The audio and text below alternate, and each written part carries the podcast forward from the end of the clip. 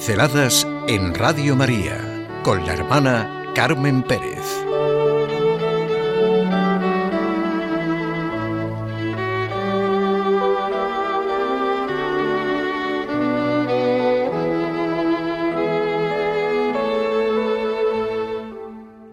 Camino a la Pascua.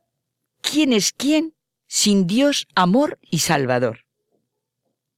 ¿No es este nuestro camino a la Pascua? ¿Quién es quién sin Dios, amor y Salvador?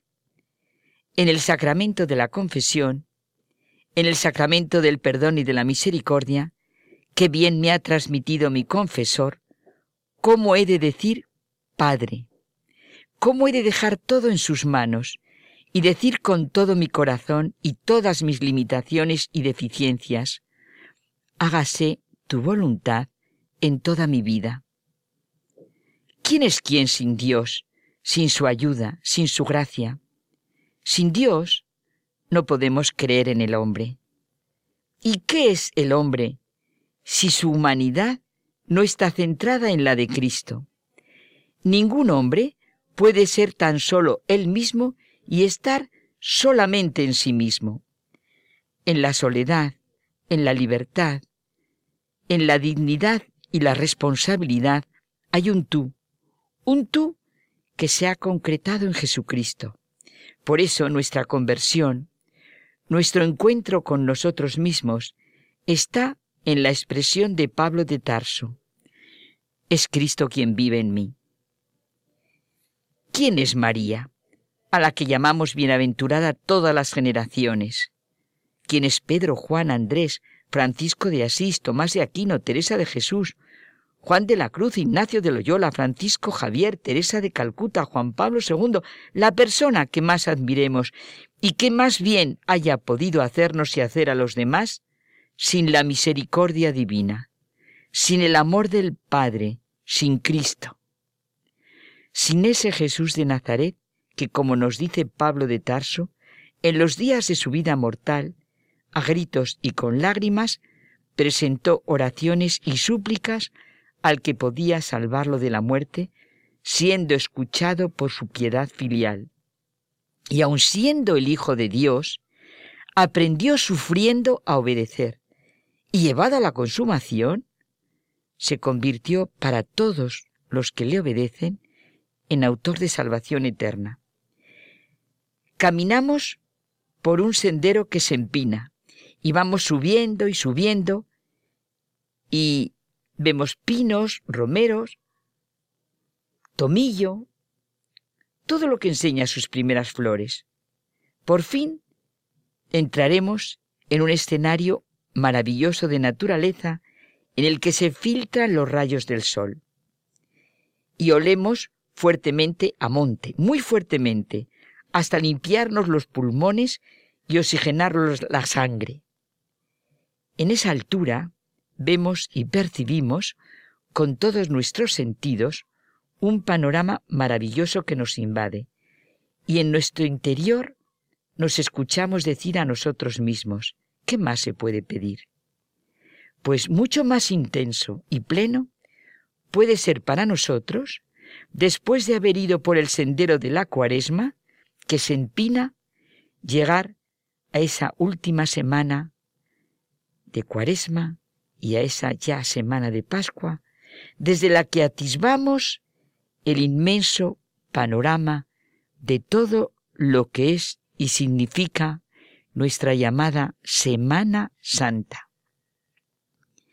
Se respira intensamente la nueva alianza leyendo los textos que nos presenta la liturgia de todos los domingos anteriores a ese quinto domingo de Cuaresma, a las puertas de lo que es la celebración del Domingo de Ramos, de los últimos días de Jesús, de los días que llamamos santos, jueves, viernes, sábado y domingo de resurrección, que es nuestro camino, nuestra verdad, nuestra vida, nuestro horizonte. Todos los textos que podemos convertir en nuestra oración, no sólo dominical, sino diaria, nos transmiten la nueva alianza, el gran panorama de nuestra historia por Jesucristo. Dios es nuestro Padre Dios y nosotros su pueblo, su familia, sus hijos. Leer nuestra historia, la historia de la humanidad, así la llena de sentido. Llegan días en que haré con la casa de Israel y la casa de Judá una alianza nueva. No será una alianza como la que hice con sus padres. Pondré mi ley en su interior y la escribiré en sus corazones y seré su Dios y ellos serán mi pueblo. Y así podemos decir desde el fondo de nuestro corazón, Padre, hágase tu voluntad. Queremos ver a Jesús, dijeron unos griegos al judío Felipe de Besadia, de Galilea. Y Felipe se lo dijo a Andrés, y juntos se lo dijeron a Jesús. Y el Señor les habló. Nos habló a todos. Si el grano de trigo no cae en tierra y muere, queda infecundo. Pero si muere da mucho fruto. Su señal es la cruz y la resurrección. Y proclama que es aquel que será la esencia de toda la vida humana, que estará tras cada fisonomía y tras cada destino humano para conferirle su valor eterno. Esta es la nueva alianza.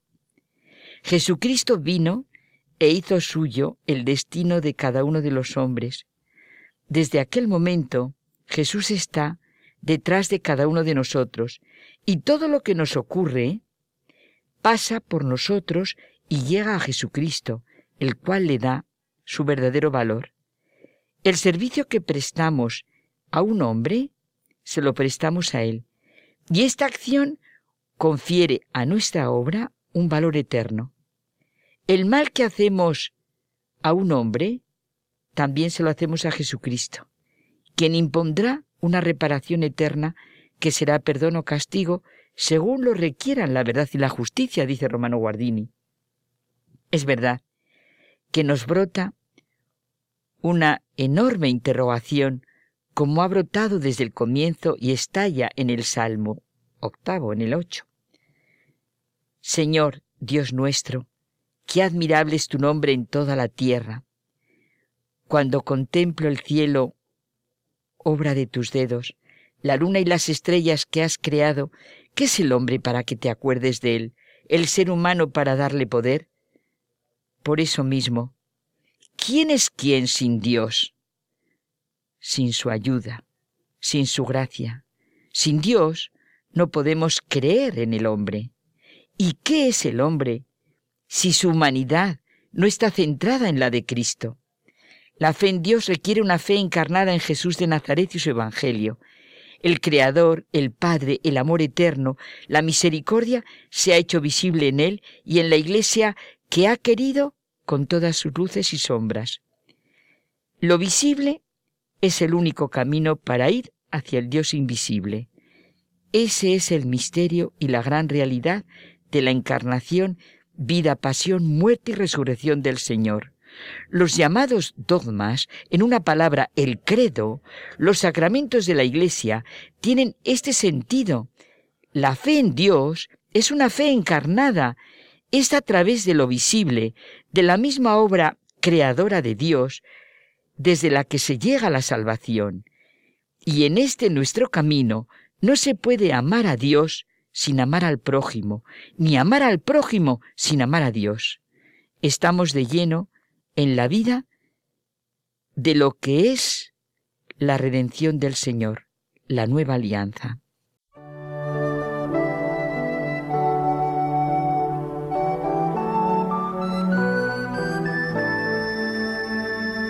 Pinceladas en Radio María con la hermana Carmen Pérez.